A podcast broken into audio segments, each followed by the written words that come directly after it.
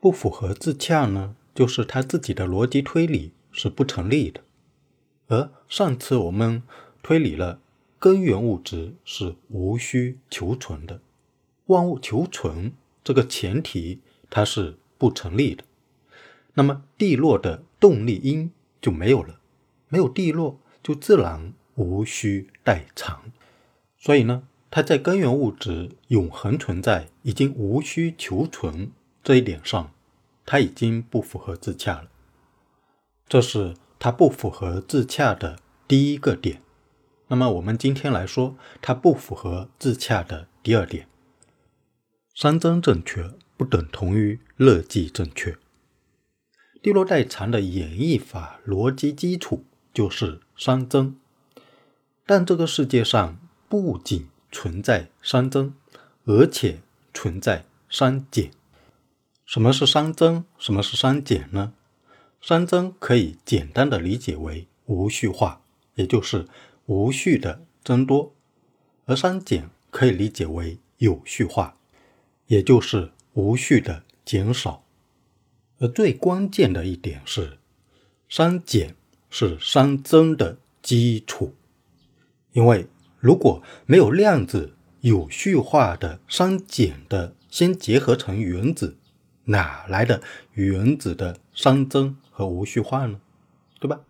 如果没有原子有序化的熵减的结合成分子，哪来的分子的熵增和无序化呢？所以在熵减是熵增的基础上，根本就推理不出乐计呀。宇宙乐计它还有其他的隐含假设。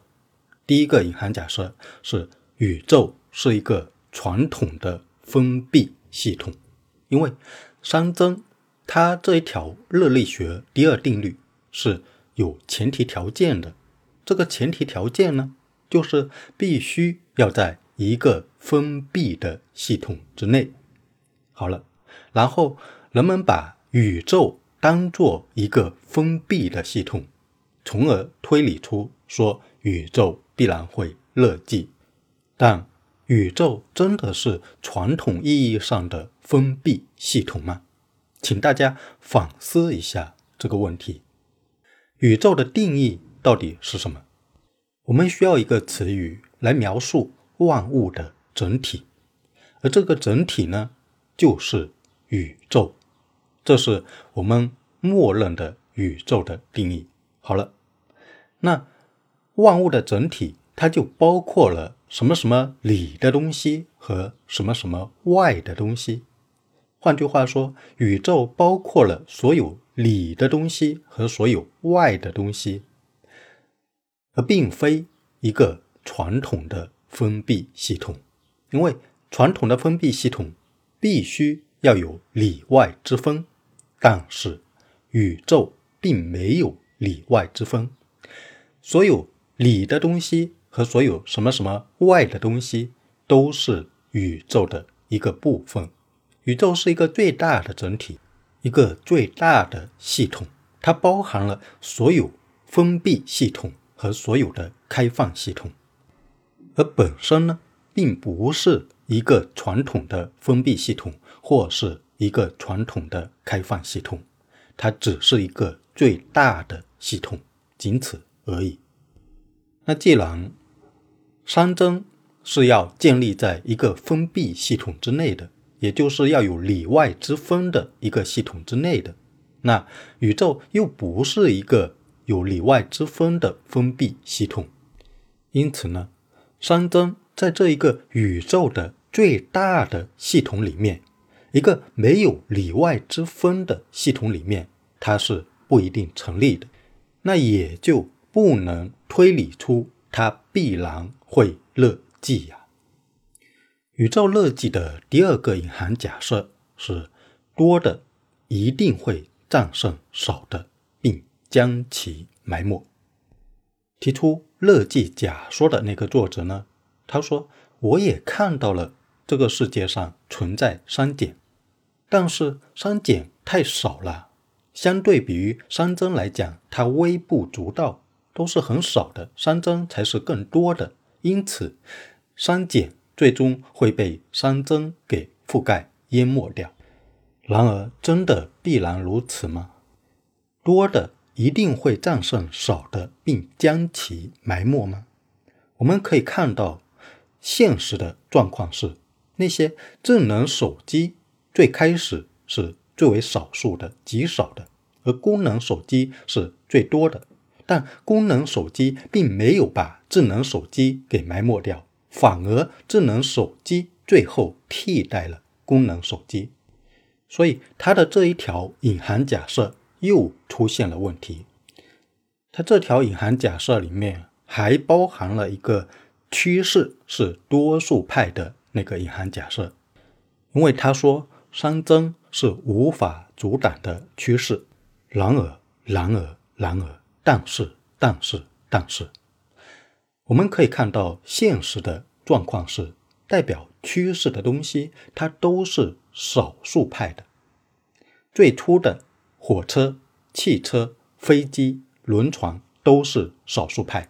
智能手机、互联网都是少数派，等他们变成了多数派的时候，它就不再是趋势了，而是变成了一种常态。就像我们现在用的智能手机，它已经变成了一种常态，大家都在用，它就不再是一个趋势。那新的趋势是什么？是物联网，是五 G 等等。而这些东西，它还是少数派。少数派不一定是趋势，但趋势一定都是少数派。多数派不可能是趋势。那我们再看一下，无论是在哪种尺度下，熵增是多数派还是少数派？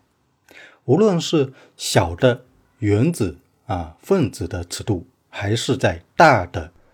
生物体、星球、宇宙的尺度来讲，熵增都是多数派，熵减才是少数派，熵减才可能是趋势，熵增不可能是趋势，只能是常态。最后，想让大家再反思一个问题，那就是浪尖一定会灭亡吗？一个大海，海底的水。一定是最多的，上面的海浪相对来讲一定是更少的，而最顶层的那个浪尖、浪花一定是最最少的。但这能代表和证明浪尖必然灭亡吗？这能代表浪尖必然灭亡吗？地落代偿的理论就是在说，更高级的、最高级的那个物种会必然灭亡，越来越。不能存活，但真的一定如此吗？浪尖必然会灭亡吗？事实上，只要大海存在，永远都会有新的浪尖，永远都会有新的浪花。浪尖和浪花它是少的，但不代表必然会灭亡，它一直都会跟随着大海的存在而一直存在。所以这是地落代偿不符合自洽的第二点，也就是熵增正确不等同于热计正确，在熵减是熵增的基础上，根本就推理不出逻辑。后面我们还会继续的深入分析地落代偿哪里不符合自洽。